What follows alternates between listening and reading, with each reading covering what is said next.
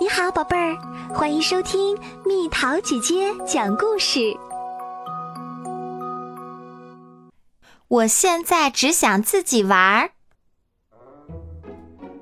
我一个人安静的玩儿，坐在长椅上的妈妈突然喊我，不用听我也知道她要说什么。去和那个小男孩一起玩吧，就在那边，拿着小铲子的那个。他也一直是一个人，去和他打个招呼吧。我讨厌这样，讨厌和拿着小铲子的小男孩打招呼。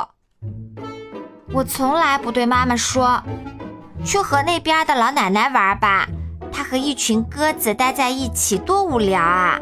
而且她看起来也很和善嘛。我很难想象妈妈会去和不认识的人打招呼。还有，妈妈总是告诉我不要和陌生人说话。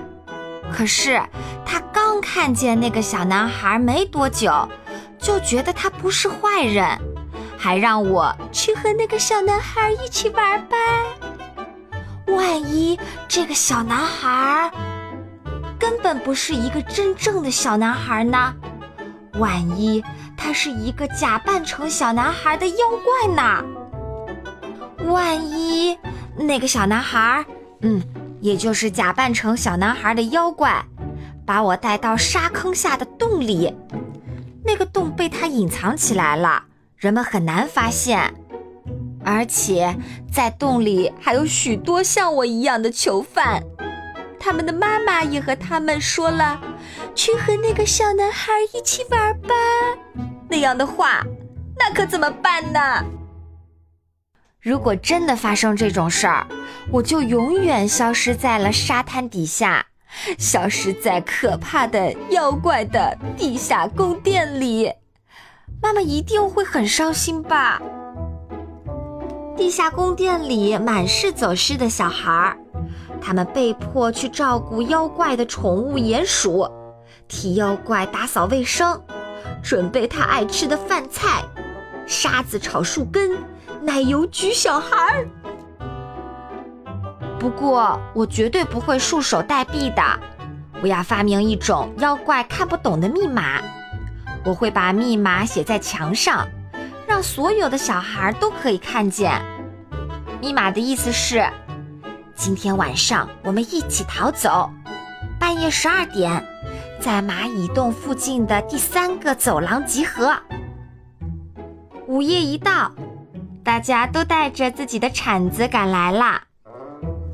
艾迪和洛丽最有力气，他们先挖了一个大洞，我们跟在他们后面挖。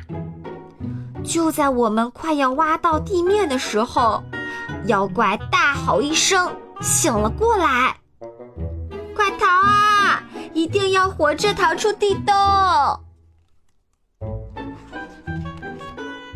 我们终于钻出了地面，身后就是妖怪狂怒的吼声：“嗷嗷嗷，嗷嗷嗷！”可是我们的隧道挖错了方向，本来我们应该在公园的秋千附近出来的，结果却从黑豹的围栏中探出头来，而且正好赶上黑豹的夜宵时间。大概晚上十二点一刻，形势非常危急。但幸运的是，黑豹虽然喜欢吃人，但更爱吃地下的妖怪。于是，黑豹把我们藏在一个角落里，然后张开大嘴堵在洞口，等着妖怪出来。接下来的场面虽然不太好看。但我们还是忍不住从手指缝里偷偷的看。黑豹饱餐一顿后，一边消化肚子里的食物，一边给我们讲丛林里的故事，一直讲到凌晨五点。我们实在不忍心看它一直被关在这儿，怎么能这样对待动物呢？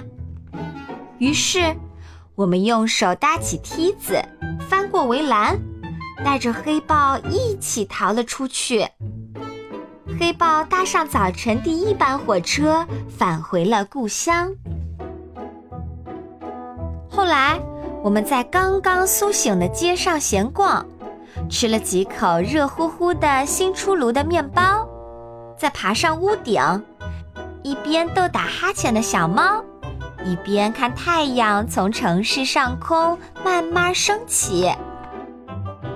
然后我们各自回家，回到替我们担惊受怕的爸爸妈妈身边。我们对他们说：“我们太累了，不能去上学啦。”爸爸妈妈会感到内疚，毕竟是因为他们，我们才在沙坑下失踪的。他们一定会同意我们在家休息，吃一整天的蛋糕，什么也不用做。最重要的是，他们再也不会对我们说：“去和那个小男孩一起玩吧。”因为他们已经吸取了教训。我们呢，也终于可以安安静静的自己玩了。只有我们自己愿意的时候，我们才会去交新朋友。有的时候，我们更想自己玩儿。又。到了今天的猜谜时间喽，准备好了吗？在被雨水打湿的叶子上慢慢的爬，背上背着一个小房子，随时随地都可以搬家。猜猜到底是什么？好了，宝贝儿，故事讲完啦。你可以在公众号搜索“蜜桃姐姐”，或者在微信里搜索“蜜桃五八五”。找到，告诉我你想听的故事哦。